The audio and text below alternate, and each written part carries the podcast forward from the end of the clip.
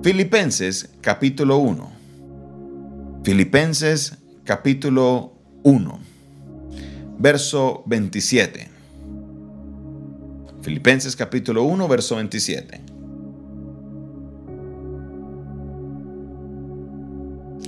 Tenemos la palabra del Señor de la siguiente manera y dice, solamente que os comportéis como es digno del Evangelio de Cristo, para que sea que vaya a veros o que esté ausente, oiga de vosotros que estás firme en un mismo espíritu, combatiendo unánimes por la fe del Evangelio y en nada intimidados por los que se oponen, que para ellos ciertamente es indicio de perdición, más para vosotros de salvación, y esto de Dios.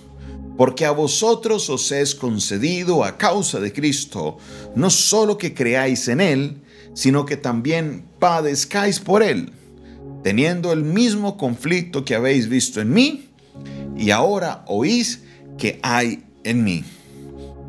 ¿Qué manera en la que hace el, el, apóstol Pablo una transición en un mensaje que es para afirmar a la iglesia. Me llama mucho la atención que el apóstol Pablo no hace este mensaje dirigiéndose muchas veces como lo hacemos nosotros para que las personas cambien su comportamiento para cuando Él les vaya a visitar. No. Él les está diciendo claramente, ya sea que yo vaya o que me quede aquí, yo quiero oír que ustedes se están comportando bien. Que ustedes están comportando, como dice el verso 27, como es digno del Evangelio de Cristo. Una de las señales de la madurez del creyente es justamente esa, de que nosotros no necesitamos de la presencia del pastor para podernos comportar bien. Si usted es de los que se comporta de cierta manera cuando está frente a su pastor o cuando usted está en la iglesia y por fuera se comporta de una manera diferente, estos son señales de una inmadurez espiritual. Y Dios no anhela de que nos queremos en la, en la inmadurez. El apóstol Pablo le da un regaño, un jalón de orejas fuerte a la iglesia de Corinto y dice, quisiera darles a ustedes alimento sólido, pero por su inmadurez tengo que seguirles dando leche espiritual. Algo que no estaba bien, ya es un problema que para nosotros ya es hasta común de ver niños de 47, de 57 años, de 67 años. Bueno, estoy utilizando una edad al azar. no debería ser así, ya al tener esa edad debían haber madurado, pero como dice muy bien el dicho, no se madura con los años, sino con los daños. Lo mismo pasa en la vida espiritual. Nosotros no maduramos porque usted tenga 10 años en el Evangelio, no porque tenga 15, 20 años. Puede que hayas nacido en el Evangelio, pero si no has crecido, si no te comportas como es digno del Evangelio en todo lugar, estás perdiendo el tiempo porque ya debiste haber madurado en esa área. Ya debiste haber mejorado en esa área. Y hoy el apóstol Pablo, o Dios por medio del apóstol Pablo, nos da esa palabra maduremos espiritualmente y comportémonos como es digno del Evangelio de Cristo en todo lugar, en todo tiempo. Él quiere, le dice, yo quiero oír que ustedes están firmes en un mismo espíritu. Quiero oír que ustedes están combatiendo por la fe del Evangelio. Quiero oír de que ustedes no sean intimidados por nada por los que se oponen. Eso es lo que el apóstol Pablo anhelaba oír. Y yo le quiero decir a todos ustedes, mi hermano, que Dios anhela saber eso de ustedes. Porque a Él no le tienen que ir a contar, Él lo sabe todo. Él quiere saber que su iglesia está unida, que su iglesia se está comportando como es digno de la vida de Cristo, que la iglesia está junta predicando el Evangelio en todo lugar y que la iglesia junta no le tiene miedo, no está intimidado por aquellos que se oponen. Qué importante es que comprendamos esto como parte misional de la iglesia. No es el trabajo de los pastores, no es el trabajo de los evangelistas, es el trabajo de la iglesia, de todos. Llevar el evangelio, combatiendo unánimes por la fe del evangelio. Necesitamos nosotros desarrollar esa hambre, esa necesidad de llevar el Evangelio para combatir las huestes de maldad. Usted no gana nada con quedarse en su casa o en su iglesia haciendo guerra espiritual todo el día, pero no es capaz de decirle a alguien, mira, necesitas a Cristo. Todos los creyentes necesitan salir, hablar con alguien, así sea por WhatsApp, por teléfono, por cualquier medio que sea, necesitas hablar de Cristo, combatiendo unánime por la fe del Evangelio junto con todos los que sí lo hacen. Ay, pero es que me dijeron que si hablaba del Evangelio me iban a... Que se...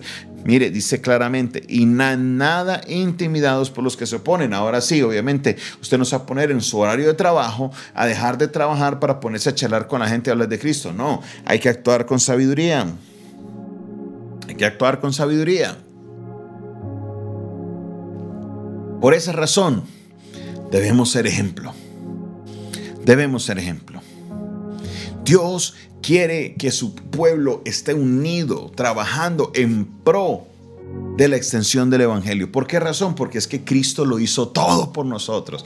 Cristo nos ha dado la vida, Cristo nos ha dado la salvación. Oiga, ¿qué le podemos dar a Jesús para retribuir lo que Él hizo en la cruz del Calvario? ¿Qué le podemos dar al Padre al poner a su Hijo en ese altar? Diga, ¿qué podemos dar nosotros? No hay manera de pagar esa deuda. Somos deudores. Le debemos a Dios todo. ¿Por qué nos vamos a quedar en la comodidad? Solamente escuchando la, música o el mensaje que me gusta, ah, es que esa es mi vida. Muchos piensan de que tienen una vida espiritual superior solo porque todo el día escuchan a ciertos cantantes cristianos. Qué equivocados estamos. La vida espiritual superior se da cuando yo me someto a la voluntad de Dios y hago lo que Él me pide hacer cómo predicar la palabra de Dios. Si no estás predicando la palabra de Dios, estás desobedeciendo la palabra de Dios. Jesús nos dijo, por tanto, id y predicad el Evangelio a toda criatura.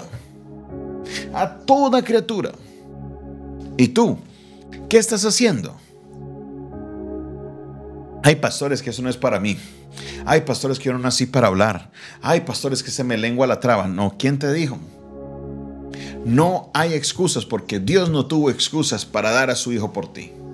Dios no tuvo excusas para extender su mano de misericordia y levantarte y restaurarte. Dios no tuvo excusas.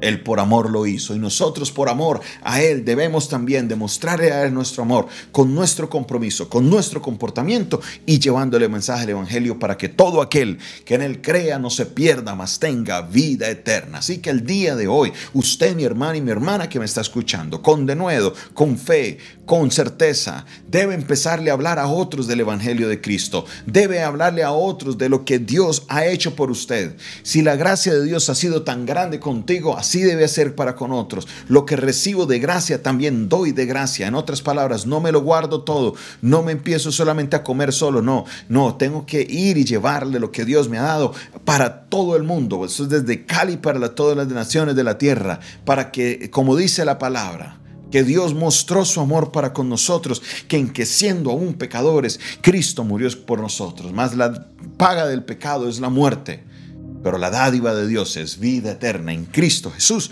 Señor nuestro. Mi hermano y mi hermana, ha llegado el tiempo para que como iglesia nos levantemos. Donde sea que usted esté, en Cali, en el Valle, en Colombia, en cualquier país del mundo, ha llegado para que usted sea luz en medio de las tinieblas. No puedes tener temor. No puedes tener ese susto, ay, ¿qué voy a hacer? No, Dios estará contigo, aleluya, Dios estará contigo. Vamos hacia adelante, conquistando conquistando nuestra ciudad, nuestra familia para Cristo Jesús, resistiendo a todos los que son enemigos, pero también creyendo de que Dios hará su obra por medio del Espíritu Santo para que todo aquel con el que hablemos pueda llegar a los pies de Jesucristo. Gracias Señor te doy por tu palabra. Gracias Señor porque sé que estás hablando al corazón de muchos evangelistas, de muchos predicadores que se han quedado cesantes por temor, por miedo, se han quedado ahí, quietos, paralizados. Padre Celestial, ruego que seas tú obrando, Dios, llenándonos de tu poder, porque queremos hablar, Dios, con denuedo de tu palabra. No queremos hablar en nuestras fuerzas, queremos hablar lo que el Espíritu Santo que está en nosotros me quiera llevar. Aleluya. Ruego Dios por cada uno de mis hermanos que se han conectado en este momento. Te pido que seas tú obrando, Señor, en la vida de cada uno de ellos, dándoles la fortaleza, Señor, de ir a llevar el mensaje del Evangelio a todo lugar. Glorifícate, Dios, en sus vidas. Te doy la gloria y te doy la honra, Padre Celestial, porque tú eres bueno y para siempre es tu misericordia. En el nombre de Jesús, amén, amén y amén. Gracias Dios. Muchas gracias. Gracias Señor. Muchísimas gracias. Recibe la gloria. Recibe toda la honra, Señor, por siempre y para siempre, en el nombre de Jesús. Amén. Amén. Y amén. Gracias, mi Señor. Bendigo la vida de cada uno de ustedes en esta hora de la mañana. Esta fue una producción del Departamento de Comunicaciones del Centro de Fe y Esperanza, la Iglesia de los Altares, un consejo oportuno en un momento de crisis. Despide de ustedes su pastor y amigo Jonathan Castañeda.